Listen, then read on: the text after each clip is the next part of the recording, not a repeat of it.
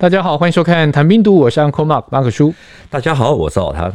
我们前一集以四平街第三次战役为主哦，陈明仁打退了林彪，那照理讲大功一件是。可是上一集有埋一个伏笔，他得了青天白日勋章，随之而来的发展是被撤职，这其实是非常不合常理的。蒋介石为什么要这样做？它影响有多大？这影响其实是真的非常之大哈，我们等一下子慢慢来讲。我们先讲说陈明仁他是黄埔一期，他从东征北伐开始，其实对蒋介石算是非常的忠心，甚至也还敢为了士兵的权益顶撞蒋介石。像他这么样的自负而且又有能力的人，最后在一九四九年的时候会倒蒋，一定有一番的心理过程。所以导火线应该是以他在四平街战役打完以后被撤职有关。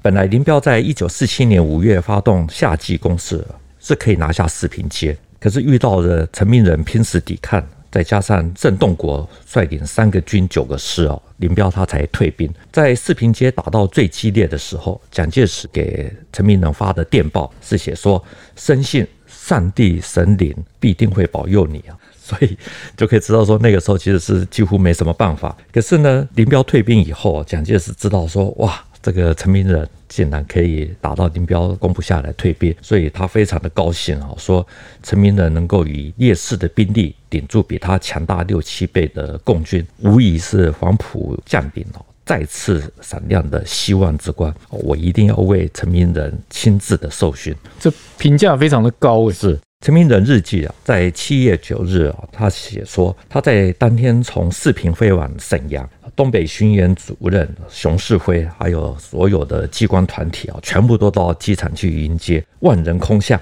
花车游行。第二天呢是七月十日，好，他又简单的写说，荣获青天白日勋章，拥字第一八五号。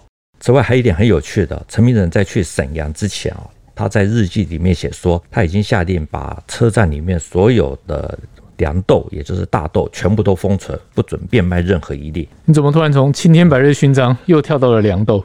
因为最讽刺的是，黄豆帮助了陈明仁，让他得到了青天白日勋章。可是结果他竟然也因为黄豆的事情被蒋介石撤职，解除了七十一军军长的职务，也是因为黄豆这件事。所以说他当初封存黄豆，对对不对？然后他现在因为黄豆被蒋介石封印起来。因为战后呢，救济总署他写的信给陈诚，告了陈明仁一状，说四平的大豆被守军给抢劫，七十一军的军纪太差。但是我们前面提到，他用大豆其实是为了去打仗的嘛？对，这样他们没有试着解释吗？面对这样的指控，四平街火车站那个时候堆存了大批的黄豆，据说有数十万吨，在战争中难免会有一些被军队拿来就地取材啊。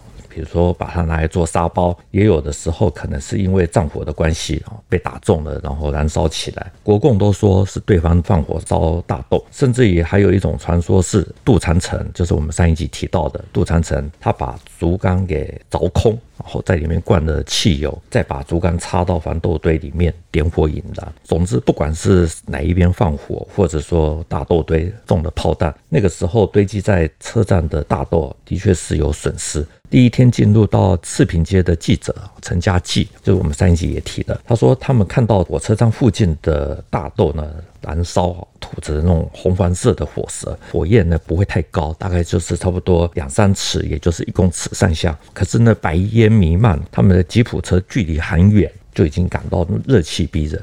所以说，在作战的时候，黄豆的确有大量的损失啊，不管是拿来做什么用。那综合各方的说法，矛头最终是指向陈明仁的部队，放火燃烧，应该是如此啊。陈明仁的部队啊，那个时候放火烧大豆的几率是比较大一点。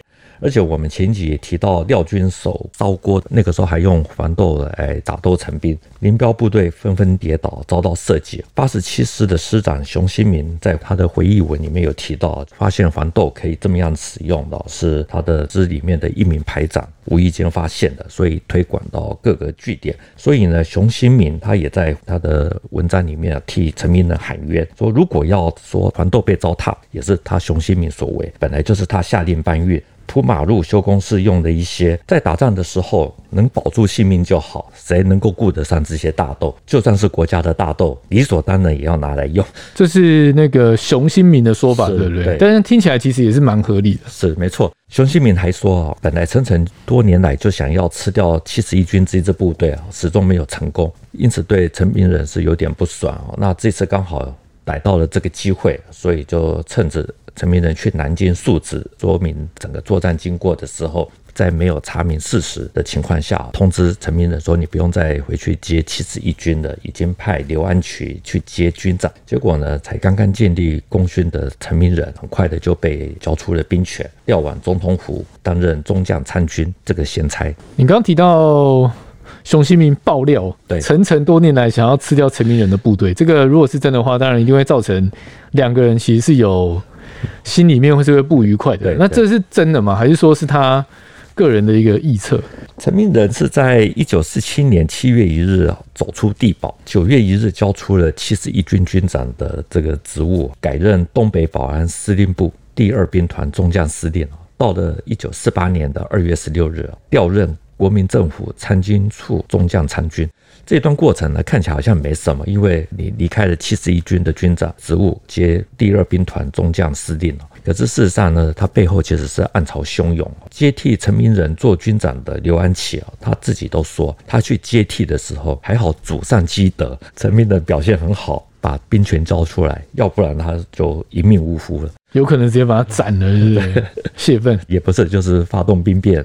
至于。这一段的心理变化，或他心里面的这种感受，陈明仁的日记里面其实是并没有特别的记载。可是他是一个聪明人哦，应该也会有这种感觉。所以陈明仁的自传多少也提到了一点点，认为说自己的被撤职，一方面是陈诚报复，另外一方面就是陈诚在妒忌他的功劳。等于间接获得当事人的证实，他们并没有讲得很白，这样。对对，这个也涉及到多方面哈，所以我觉得用刘安琪的说法可能会更加的公允，因为他最有名的就是在一九四九年五月的时候执行青岛大撤退，后来来到台湾。刘安琪呢，在中研院进士所的口述历史里面啊，他提到他可以替陈明仁盖棺论定，说陈明仁是一个能够打仗、能够练兵，是一个标准的。好军人，可是呢，陈明仁和东北人好处不好，东北人到处去告发他，加上他的军人作风比较霸道一些。当时东北的战场啊，刘安琪说都是用黄豆烤火。做饭也是用黄豆做燃料，甚至于为了准备打仗啊，有一些兵也抢了一些黄豆作为存粮。东北人就用这些理由来告陈明仁。刘安琪还说：“你刚得到青天白日勋章，马上就被撤职，血气军人，你如此对待他，他马上就会叛变的。”所以刘安琪的意思是说，打仗的时候那是一个普遍的现象，因为在东北的部队都是这样，不是只有陈明仁这样做，不是只有他的七十一军会去随意的强制使用黄豆。对。刘安琪是用都是，所以照他的说法，应该就是当时的普遍现象。在一九四七年的七月一日的《中央日报》，因为四平街解围啊，它的标题是“四平孤城解围，援军守军会师”，还有多篇的配稿啊，还有社论啊，都一直在强调说东北的重要性。还有四平对东北的重要性，那所以我们也可以看得出来，就是说，既然这么的重要，为了要守住四平，打仗的时候也难免会使用到黄豆，再加上说这些黄豆呢，它所可以做出来的黄豆油，也就是大豆油啊，晚上还可以点亮哦，照明哦，能够看得清楚东北民主联军的这种进攻，这也是东北民主林彪部队啊进攻不利啊的一个小因素。只是说，任何人都没想到，陈明仁竟然是成也大豆，败也大豆。陈明仁这么一位可以跟林彪对抗的将领，就因为国民党当时内部的角力就下马了。那我们的节目其实听下来，大家应该可以总结一下啦，就是国军在那个年代是守优于攻，或者说重守不重攻。那你守不住了就杀头，攻不下来没事。但很麻烦的就是能守了几名那那种很厉害的将军，打完又都落马。对，那国民党能够打赢，其实感觉是奇迹啊。七十一军的军长陈明仁，他在自传里面也特别提到这一段啊。他说他在打完四平街之后被撤职啊，国军部队大为惊骇，都认为说他的立功如此之大，却受到这样子的待遇，以后谁还会再出力打仗？他还特别提到说，那个时候他所带过的一些高级将领还写信给他说，以后不会在东北流一滴血了。你说信里面写以后不会在东北流一滴血，是，这是陈明仁在自传里面提到。不过老谭也知道，自传通常会比较偏自己帮自己讲话嘛。那陈明仁的地位，当时的地位，真的像他那一段描述的那样吗？感觉上应该是有可能的，因为陈明仁是一个非常强悍的人，什么都敢写。你看他的自传，他连念黄埔军校。被人设计去寻花问柳，得了花柳病。换做其他人，大概都会把这段给跳过，就比较不光彩一点。对对对，但是他敢把它写出来，所以你从这个地方也可以猜得出他的为人啊，基本上就是有就是有，没有就没有。至于有人说哈，以后不会在东北流一滴血啊，这个我们虽然不知道是哪一位将领说的，可是从林彪在一九四七年十月啊，他发动了秋季攻势，似乎可以印证。陈明仁所说的并没有夸大，因为林彪的部队打得超级顺手，宣称无论是新的部队还是老的部队啊，每一个战斗从总攻开始到结束都不超过两个小时，而且都是以一比十。或者说一比十一的代价来赢得胜利。他说打的最差的也都是一比三，所以他们在三天之内呢，相互控制了八座城市。讲到这里，我们之前其实有讲过孙立人，对对不对？其实也是在四平街战役，他那时候跟林彪打的难分难解。不过那是第二次，对。然后其实后来蒋介石在七月份就把他调离东北了嘛，对对。然后干了没多久，前面提到陈明仁也离开七十一军，那接下来整个东北局势应该是。比较不 OK 了吧？是林彪是在一九四七年五月发动夏季攻势，也就是第三次四平街会战。哦，那个时候其实孙立人就已经被冰冻，几乎没有任何的作为啊。他那个时候人在沈阳。四平街打完以后呢，国民政府把陈明仁给换掉，那很快的就是陈诚在九月来接替熊式辉，推动所谓的新政。那个时候整个局势就像在东北跑新闻的记者陈家济他所说的：东北行辕哦改组了，人事变动，军心不安。不久之后，连解围四平哦冲刺前进的锐气都没有了。所以，我可以这样去解读吗？当时四平街第三次会战并没有成功的歼灭。林彪部队的主力，嗯，不然怎么可能马上又出现了秋风扫落叶？林彪的部队那个时候其实是打得很好，在夏季攻势的时候，就是没有四平街没有把它打下来而已。林彪呢，在秋季攻势，就是像我们刚刚讲的新部队、老部队啊，打得更顺手。那秋季攻势结束之后呢，到了一九四七年的冬天啊，他又发动了冬季攻势，占领了沈阳外围的一些重要据点。为了保卫沈阳，那个时候第七十一军留下的第八十八师守四平，还有军部啊、八十七师等等，就全部都移到新民。第九十一师就是住到兴隆店。到了一九四八年三月，解放军打四平，也就是第四次的四平街战役，第八十八师就整个被歼灭。那军长刘安琪呢，之后他就被调到了山东青岛。七十一军由副军长向凤舞来接军长，然后呢，到了辽西会战，剩下的第七十一军被列入廖耀湘的西进兵团，浩浩荡荡的从沈阳开出去救援锦州，还在路上，西进兵团呢知道说东进兵团被阻于塔山，锦州陷落，廖耀湘那个时候就拒绝让他的西进兵团回到沈阳，最后改向营口前进。经过黑山的时候，命令第七十一军。还有青年军二零七师第三旅啊，就负责主攻黑山。结果呢，因为战争的关系，没有打下来啊。很快的，整个廖耀湘的兵团在短短两天就全军覆没。所以这几个故事后来的发展，其实都可以证明说，陈明仁的去职对当时的东北的影响是真的蛮大的。这个还有更劲爆的，这这个是陈明仁他自己说的。他说，他被调为参军之后呢，日子过得十分的无聊啊。有一度呢，他被派为西北慰劳团的团长，代表中央去西北慰劳。他说，这些西北的部队呢，都是属于胡宗南的指挥的，也是蒋介石的嫡系。他每到一个部队呢，就跟大家结合起来讲话。好，除了表达慰劳之意，主要还是在讲自己守四平的经过，还有个人的结果。那结果呢，他的演讲呢，与鼓舞士气的这种目的呢，全部刚好是相反的。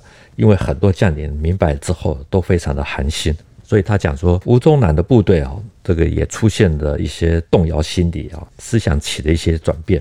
对于后来国民党政权的迅速崩溃，也是有一些原因。我觉得这是一定的啊，少数可以搬得上台面的战役，然后结果最终呢，领军的这将领被斗掉了，对，这非常的影响士气。胡宗南的部队在西北啊，他在一九四七年的三月攻入陕北延安，在一九四八年的三月宜川战役啊刘戡自裁，啊，胡宗南他的部队才退出了陕北。在一九四九年的时候，都从陕西汉中啊，都撤到了西南。严格说，很多的部队最后其实，在没有打仗的情况下就放下了武器。我们去看一九四九年大西南的这段历史，可能都不会想到说，东北四平街之战它的影响竟然可以影响到遥远的大西南。所以，蒋介石撤换陈明仁真的是一个不智之举，也对自己造成了伤害。但我很好奇，蒋介石是军人出身。一九四八年的时候，三大战役比较情况危急的时候，他有想到再请陈明仁出来吗？陈明仁被封印之后，整个局势我们刚才讲的就是变化很快。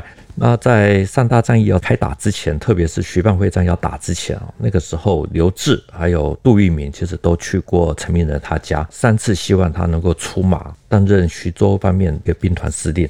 那个时候呢，胡宗南也打电话给蒋介石，建议派陈明仁到西北去担任兵团司令。不过这个时候陈明仁通通都拒绝啊。后来他在一九四九年跟湖南省省主席陈潜就是联手倒戈。不过因为这不是这一节的主题啊，那我们以后再说。所以陈明仁的脾气真的是非常的硬哦。不过湖南骡子 对，而且如果你去了解他的为人处事的态度，就像老谭会用他自传里面的一些。东西去佐证你，他会做出这样的决定，其实也不意外。对，其实如果你去翻陈明仁日记哈，会发现到他在抗战的时候，其实就已经有不少的感慨。像我们自己还是先剧透一点好，主要是在衡阳保卫战落幕之后呢，因为他是湖南人，所以他对湖南的沦陷哦，其实是特别有感。他在一九四四年十月二十三日，他的日记里面写说：昨天晚上看地图。湖南省七十五个县已经有三十个县沦陷，中国军队之无用，如斯可见一斑。还批评说不能够任用能与贤，国家一定会灭亡。今日握有兵权的多半是寡廉鲜耻、唯利是图，见到敌人就溃退，使敌人如入无人之境。他说，河南省还有湖南省这两个省哦，沦陷之数啊。可作为明证。陈明仁是湖南人，对。然后常德保卫战、衡阳保卫战也都发生在湖南。的。那那两位两场战役守城守得很好的余承万跟方先觉，其实前面节目也提到，打完之后呢，其实下场也都不是非常的好。对。那我相信，其实作为湖南人的陈明仁呢，应该感触蛮深的。对，没错。他看到那个时候军队的不行啊，其实在日记里面也有写过类似的。他说：“今天的军人，哪一个人能够像他如此的廉洁啊，有正气？如果都是这样子的话，抗战必胜，建国必成。哦，可是呢，偏偏国家不能用我，奈何奈何？”陈明仁他在日记里面发的这些牢骚的时候，他大概都没有想到说他之后会有机会去视频，然后还因此领到了青天白日勋章。可是呢，他更不会想到说他打出了他的人生巅峰，可是马上又下马。老谭做了两集的陈明人，还有四平街哦。那当然，大家如果对这段很了解的话，其实你会知道他后来其实立场转变了，对不对？是是。那那时候毛泽东有对他说：“我看林彪打仗不如你。”当然，我不知道这个评价到底是怎么样。但前面既然提到说林彪在退出四平，马上又回来攻击，那这个四平街第三次，我们到底是谁胜谁负？严格说哈，第三次四平街会战并没有做到真正的解围啊，因为这个在刘安琪的口述历史里面，他自己也承认，他在九月一日去接军长的时候，东北民主联军又来围四平，大家一定会很好奇说，那为什么林彪没有打下来这个我们前面当然有提过一些啊，那除了就是陈明仁他下令死守之外啊，还有督战队，另外就是民主联军那个时候对火炮的掌握还不到位，比如说像没有把它集中打在一个点。那另外还有就是林彪的一点两面的这些战术的打法哦，有些并没有那么的灵活。其实那个时候，如果他再多两三个点哦来做重点攻击，就有可能打下来。关于这一段哈，后来守长春，可是最后放弃抵抗的郑洞国，他在回忆录里面啊也有提到，如果当时林彪。在五月十九日，也就是让陈明仁惊骇一场的那个怀德之役结束之后呢，马上就开始打四平，就有机会。可是呢，林彪是先打东风、西风这些四平周遭的这些城市，哦，所以让陈明仁多了一个月可以准备时间，整个局势就因此而改变。那当然，郑洞国的这段话，这个是事后的分析了。我们回到战役当时，为什么林彪退兵之后，他退兵之后马上又可以重来发动攻击？主要还是在于那个时候，中共他占领的面，国军不管是在东北或后来的华北啊，其实也就是只有控制的点还有线，点就是城市，线就是铁路。所以随着国共双方的这种战争的推进，国军他的兵力越打越少，然后到最后呢，在东北他就只有控制了沈阳、长春、四平啊，还有锦州等等。像四平的解围啊，虽然说国民政府对外宣扬。那个时候重挫了林彪的主力。事实上呢，只能说林彪没有打下四平啊。可是林彪在一九四七年的五月攻势，也就是我们提前面提到的夏季攻势，基本上是成功的。我们也提到，就是陈明仁在五月啊，率七十一军去救援白德，损失了一万两千人，勉强脱身。如果把陈明仁跟林彪从五月到六月三十日的交手，我们整个综合起来看，就会发现到说，就算。东北民主联军的死伤数字啊，有一些短报，其实双方的总体损失差不多的。可是国军为了要救援志平，当时呢，整个局势其实是逆转的，因为把辽南的守军全部都北调，那抽调的时候，整个安东啊这些城市立刻就陷落。所以那个时候的记者陈家济啊，他说造成的辽南。失地千里，加上东北巡员马上就后来就在打完以后改组啊，整个局势就整个溃烂了。所以其实也间接的印证林彪在一九四七年夏季攻势其实是是有斩获的。对这一段历史呢，如果我们把时间拉长一点哦，还可以看得更清楚啊。因为在第三次四平街会战结束之后，林彪马上就在九月发动秋季攻势，十二月又冬季攻势。秋季攻势，我们前面提到，在十月的时候，短短几天就打下了八座城市。那事实上呢，他到最后扩大了所谓的解放区，大概有三点八万平方公里，迫使整个国军就只剩下在锦州。沈阳、四平、长春几点啊？这个少数的二三十座城市，秋季攻势才结束一个月啊，到了一九四七年十二月底啊，紧接着就是冬季攻势。那个时候，林彪他先后占领了彰武、辽阳、鞍山、营口、法库、开原这些中小型的城市，所以林彪在二月二十七日啊，又开始。下令攻打四平街，仍然是由一纵的司令员李天佑来指挥。至于李天佑呢，在第三次四平街战役之后呢，他找人编写了《四平攻坚战总结》这本小教材，然后就分发到各个部队啊，因为里面有一些找出为什么打得不顺手的一些原因。那有了再一次的教训呢，这次那个时候已经改名叫做东北人民解放军的林彪部队，相对的就比较审慎。从三月四日开始展。开外围的战斗，到了三月十二日发起总攻，十三日上午整个就结束了。第四次的总攻，对，这么快，一天就结束。除了解放军汲取教训之外呢，国军守四平的兵力其实也大不如前。像陈明仁防守的时候，除了七十一军，还有代理师长宋邦伟的五十四师，好，这支部队其实在那个时候也打得很好。可是到了林彪的冬季攻势七十一军，我们前面提到，就是他只有留下一个师，也就是八十八师，由师长彭鄂啊来负责守四平，啊，其他的都被抽调去拱卫沈阳。那到了一九四七年九月啊，接替陈明仁为七十一军军长的刘安琪呢，他大概也知道整个情况很不妙，据说在临行之前，还召集了留守四平的一些重要的军官，跟大家说，现在的四平街是一个没有盖上盖的棺材。在治理的部队要特别的提高警觉，否则可能就会被共军给吃掉。那负责守四平的八十八师的师长彭二，他难道一点抵抗都没有吗？虽然是由不同的人领军，对，但第三次打得那么漂亮，第四次却好像完全没有招架之力。其实守城还是要有足够的人力啊，你没有足够人力，就算有碉堡，其实也是没有用。彭二他那个时候也的确是有做一番抵抗哦，可是因为人实在太少了，所以他后来也发了求援电报。